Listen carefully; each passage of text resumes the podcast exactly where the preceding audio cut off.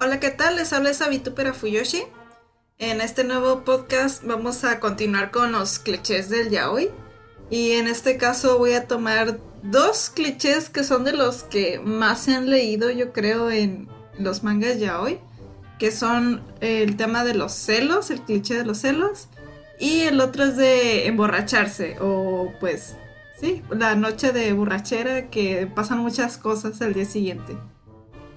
Bueno, para estos dos temas, estoy pensando que hay que tener como un contexto japonés porque tienen una razón de ser las dos partes y tiene que ver con la cultura japonesa hasta cierto punto y cómo los autores ven al hombre japonés, el cómo actúa en su vida cotidiana. Entonces, voy a poner este contexto más que nada para entender por qué se da tanto estos dos clichés y por qué en cierta manera funcionan más para ellos que para nosotros. Igual uno lo lee y, le puede gustar o no, pero eh, a veces funciona y a veces no por el tipo de personajes o por la historia.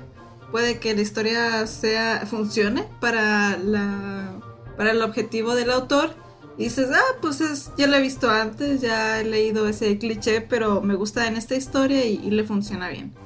Bueno, en este caso, eh, lo que ocurre con el hombre japonés en general, esto ya es algo muy, pues sí, muy general, pues no es como que veas un japonés y va a ser así en automático, sino que hay como una carencia de demostrar afecto en público, de hablar de sus sentimientos, de cómo se sienten, de expresarlo, de ser cariñosos y detallistas. Entonces hay una carencia de expresar emotividad.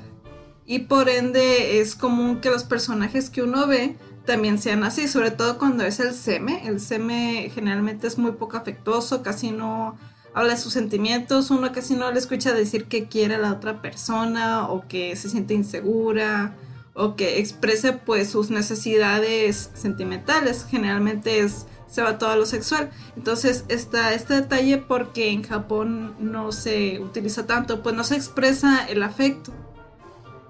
También hay otro detalle que es me pareció muy curioso y creo que tiene mucho que ver con lo de emborracharse en los mangas ya hoy y es que los japoneses beben mucho, muchísimo. Si te das cuenta, cuando uno lee, por ejemplo, de asalariados, siempre se van a beber y uno dice, ah, pues, quién sabe por qué será, porque es como una cultura que ellos tienen de beber. Entonces realmente cuando te invitan no es una invitación amistosa, es casi una obligación estar ahí porque tiene su propio ritual. Está ahí eh, tu jefe, este, tus senpais o tus kohai. Entonces tiene toda una jerarquía y todo un ritual dentro del ámbito laboral. Es casi una obligación ir a beber y por lo general no van a beber y hablar y a cotorrear o, o hablar así, eh, charlar, sino que se la pasan bebiendo, beben mucho. Entonces es una obsesión por beber. Eh, generalmente a, la media hora o a la hora ya están borrachísimos, a una hora temprana como esa de las 9 de la noche y ya poco después de un tiempo que ya se recuperan siguen bebiendo, entonces son muy bebedores los japoneses, sobre todo los asalariados por esta cultura de beber. Y pues lo otro es de que no son detallistas, sino que la noción que tienen de amabilidad es de que simplemente que sean responsables de que lo que se espera que hagas, eso ya es un acto de amabilidad. Es decir, que si eres no puntual, pero por ejemplo, si haces tu rol de esposo, entonces ya eso ya es ser amable. Ah, es que me paga mis necesidades. qué amable es. en este caso lo veo más cuando, por ejemplo, en los mangas te dicen algo tipo, ah, este, ponte esto estúpido porque va a llover, ay, qué amable es. Entonces son, eh, conductas muy encubiertas, muy indirectas, que se toman como amabilidad y uno, el japonés está acostumbrado a eso, entonces lo interpreta como una atención, un detalle. En el caso del occidental no es tanto, es más como que realmente se te acerque y te diga, oye, estás bien, este mira, parece que va a llover, tómate preso mi paraguas, no hay problema, si luego me lo devuelves. Es, aquí es casi como cortesía o algo que está bien. Y allá es como que el, simple acto ya es algo bueno que te mire con cara de culo. bueno, también puede pasar aquí, hay de todo. Y también hay una importancia de la primera vez de que tu pareja sea pura. Bueno, este es un detalle que realmente no, no estaba contemplando, pero por si acaso lo menciono de que es muy importante la primera vez y que tu pareja sea pura. Entonces, por eso, casualmente, muchos de los personajes masculinos que son nuques son sus primeras veces o, o salían pero no tenían sexo. Entonces, ah, tiene que ver un poco esto porque es muy importante eh, que sean las primeras veces o que sean muy puros. Eh, realmente no sé si el concepto de pureza aquí se aplique, al menos allá lo ven de esa manera, pero de que te carezcan de experiencia, pues. Por alguna razón es importante que se carezca de experiencia en todos esos ámbitos y se le considera más puro o más inocente de la persona. Entonces, en parte yo creo que por eso se retoma mucho esto de que muchos personajes, como son puros, entre comillas, o muy inocentes o muy buenos, entre comillas, eh, pues no tienen experiencia sexual, sino que es como que, ah, es que nunca lo había hecho. Entonces, por esta noción de que es importante que haya muchas primeras veces. Entonces, ya con este contexto que les he dado es donde viene la parte buena, el cliché, por ejemplo, el cliché de los celos. Pues aquí es común que los celos reflejen el miedo a perder a su ser querido y esto ocurre mucho con personajes que son efectivamente poco afectuosos, que son muy distantes, muy introvertidos, muy orgullosos, muy arrogantes. Entonces eh, ven como una debilidad expresar sus sentimientos y la manera como de darte a entender al lector de que tiene sentimientos es por medio de los celos, por medio de su inseguridad. Y esta es una manera de poner evidencia efectivamente los sentimientos románticos del personaje. Que esté bien o que esté mal eh, depende porque es como lo ve el japonés, pues. Porque no es normal que, que diga, oye, es que me siento preocupado, es que te quiero, entonces lo busque de una manera indirecta. Y en este caso, los celos es una manera indirecta de expresar sentimientos románticos. Sí, es un poco contradictorio, pero es precisamente por este contexto de que no son afectuosos. Entonces el personaje busca otras, otras señales. En este caso vendrían siendo los celos o esta parte de ser muy protector, de que no, espera, no vayas con ese tipo porque se ve raro. Ah, estás celoso, significa que me quieres. Ah, sí, como tú lo quieras ver, me preocupas. y me preocupas y porque, me preocupas porque te quiero. Eh, también este es el modo en el que se refleja por medio de las indirectas. A veces funciona, a veces no. Eh, me ha tocado ver a veces que los celos los ponen un poco patológicos, posesivos, de que no, es que no quiero que estés con nadie. Y yo, oh, oye, tranquilo. Pero a veces es como que lo que busca el otro personaje, entonces ahí ya pues ah, se complementan de una manera un poquito enfermiza pero la historia les funciona. El otro es el, pues el emborracharse, el alcohol, que se utiliza muchísimo en los mangas ya hoy y es más que nada para que inicie una relación, para que inicie el sexo, para que inicie algo. Y bueno, se utiliza mucho para el fanservice, pero lo que más he visto generalmente cuando ocurren estas historias del primer revolcón, de que el primer capítulo sexo es porque se emborrachan. ya sea uno o los dos, o estaba pasando por ahí, se emborrachó y pues casualmente me gustó, era de mi tipo y, sobres. Nos dimos una costón. Y esto pasa precisamente por esta obsesión que tiene el japonés de beber. Es decir, allá es común que se emborrachen.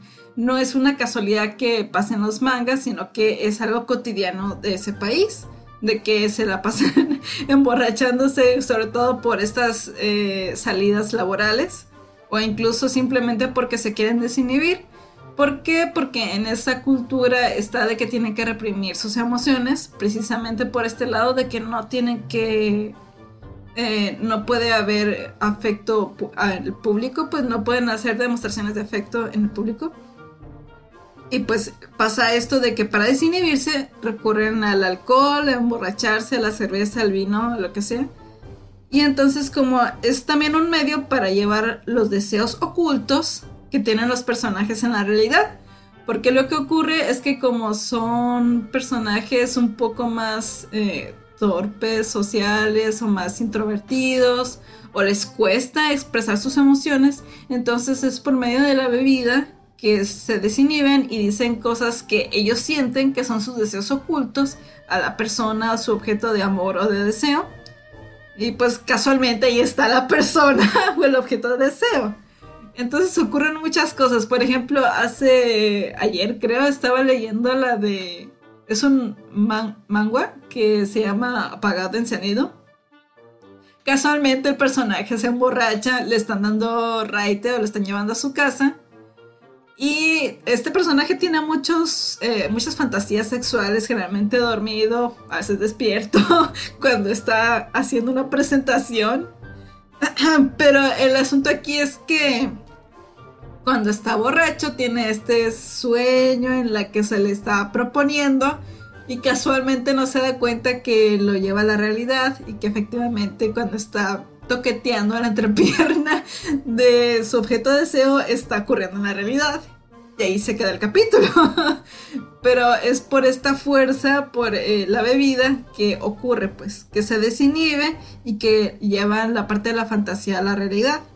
Generalmente de ahí les digo que ocurre el fanservice. Y pues esto es porque posiblemente el personaje en condiciones normales nunca lo habría hecho, nunca se habría atrevido a expresar sus deseos o sus emociones. Entonces es más que nada para estos clichés que se utiliza porque los personajes no expresarían de una manera normal, pues. Ahorita no se me ocurren tantos ejemplos porque son demasiados.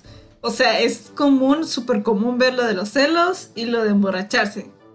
Eh, Ah, que ya me acordé de uno. Por ejemplo, en Sekaichi Hatsukoi, ya que se acaba el anime, ya que están las novelas, en, la novela de Yokosawa Nobai, él ya que se da cuenta que Takano ya lo mandó a freír espárragos, es decir, a la chingada, eh, él empieza a emborracharse y a partir de que está tomando se encuentra casualmente con Kirishima. Kirishima creo que está en la sección de Shonen y pues eh, ellos realmente se conocen de lejos, saben del otro, nomás por nombre, quizás por verse una que otra vez. Pero es a partir de este encuentro que Kirishima borracho le habla un poco de sus problemas. Y está tan borracho porque ha bebido tanto que se lo lleva a un hotel. Él despierta este, asustado porque se queda, ah, caray, ¿qué pasó aquí? Se encuentra con Kirishima y a partir de ese encuentro de borrachera es que empieza su relación. Eh, en este caso ellos no hacen nada, simplemente pues uh, Yokosawa está demasiado borracho como para moverse siquiera y lo único que hace es que lo lleva a un hotel para que descanse porque no sabe dónde vive. Y pues es a partir de esta desinhibición que tiene porque empieza a hablarle, le empieza a saltar la verborrea de todos sus problemas amorosos que Kirishima se empieza a interesar más en Yokosawa. Según yo ya está interesado, pero esta es su oportunidad, su chance para andar dentro metido. Y efectivamente lo visita, le hace apodos, le hace bromas, se empiezan a llevar bien, lo invita a su casa para que conozca a su hija, se entera que está divorciado, entonces empiezan a formar ahí su vínculo y es gracias al señor alcohol que se consigue esta conexión. Eh, de celos, ¿qué les podría decir? Es que hay muchísimos, muchísimos ejemplos. Eh, lo más común es que, pues como ya dije, el personaje, el seme, el arrogante que no le gusta expresar sus sentimientos es el que recurre a los celos. También pasa con Ukes, pero generalmente cuando aparece un rival hacia el Uke, pues o sea que le están peleando el seme que, ay, hola, ¿qué tal? Y el otro, mm, no me agrada este tipo. y, pero lo común es que sea con el seme y que sea para demostrar sus sentimientos amorosos, entre comillas, porque no sabe de qué otra manera expresarlo. Pues la única manera que tiene de decirte que eres por medio de celos, por medio de ser posesivo. Es, son las únicas herramientas emocionales que tiene para evidenciarlo. Y sí, no se me está ocurriendo ninguna todavía. Eh, no sé por qué se me viene mucho a la mente los mangas de Yamano. Ayano Yamane. Ayano, sí. Ayano Yamane. Porque sus personajes son muy este, estoicos, son muy calmados, casi muy temples, casi no expresan sus sentimientos y lo hacen por medio de situaciones muy sexuales. Eh, generalmente no he visto tanto que sean celosos, sino que son muy posesivos. Es otra manera de emplear los celos que no son tan dramáticos. Pero, por ejemplo, en... ¿Dónde es? Les iba a decir pero creo que no era Biofinder. Creo que era el de Crimson Spell. Que él es el mago que se tira al, príncipe, que es otra versión de Hanamichi y Rukawa, porque el mago es tranquilo, es templado, el príncipe es muy impulsivo y pasional como Hanamichi. Eh, y en este caso el mago en cierto punto es celoso por detalles apenas mínimos, pero que en cuanto se da cuenta de sus celos dice, no, pues ya, ya chingue vamos a tirarme, vamos a tirar a este güey. Eh, pero a este caso no se le nota tanto porque como siguen siendo templados, solamente hasta que te lo dice que estás celoso, es cuando te das cuenta, te quedas, ah, ok, por eso te lo tiras, por celos acá sí, para que, para tapar su... Ah, es que, que había pasado que le habían hecho un tentacle al, al príncipe, creo. Y como para tapar o cubrir esa ese manoseo es que se lo tira también. Eso también ocurre mucho eh, cuando hay un asalto a Luque de que casi lo violan y casualmente llega justo a tiempo. Entonces se queda de que, ah, te hicieron esto, pues yo también. Para cubrir este... Es como una manera de sanar que no entiendo muy bien cómo funciona pero es para que la mala experiencia sexual eh, sea cubierta o sanada por medio de una buena experiencia sexual. Quizás un poco demasiado pronto, pero aparentemente funciona en el manga. En el manga es funcional. En la vida real no sé si realmente funciona así. Eh, bueno, a mí no me han asaltado sexualmente, así que no sé. Pero yo asumo que depende de... Ocupas un poco más de tiempo para procesar pero bueno, en los mangas funciona. Eso ya no hay que tenerlo en duda. Hay otros en los que sí te entran más en la reflexión. Pero ya depende del objetivo. Si el objetivo del manga es más la historia, se va a saltar esos detalles. Y creo que ya sería todo. En realidad ya no se me ocurren más ejemplos. Pero pues elijan cualquier manga ya hoy ahí va a haber borrachos y va a haber celos.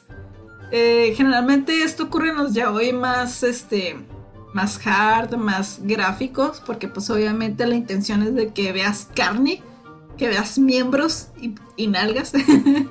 en los shonen ai no, no es tan común porque los celos pueden haber, pero no son tan notables, o sea, ya se va más a la reflexión, entonces lo que es más gráfico, lo más sexoso, sí, es súper común que ocurran celos y que se emborrachen. Y pues eso ya sería todo. Espero que les haya gustado. Disculpen que me ha ido tan corta de tiempo, pero ya, o sea, me acabé el tema bien rapidísimo y ya no se me ocurrieron tantos ejemplos. Por mi parte sería todo. Recuerden leer mangas ya hoy con hartos celos patológicos y muchas emborracheras llenas de orgías. Sale, bye.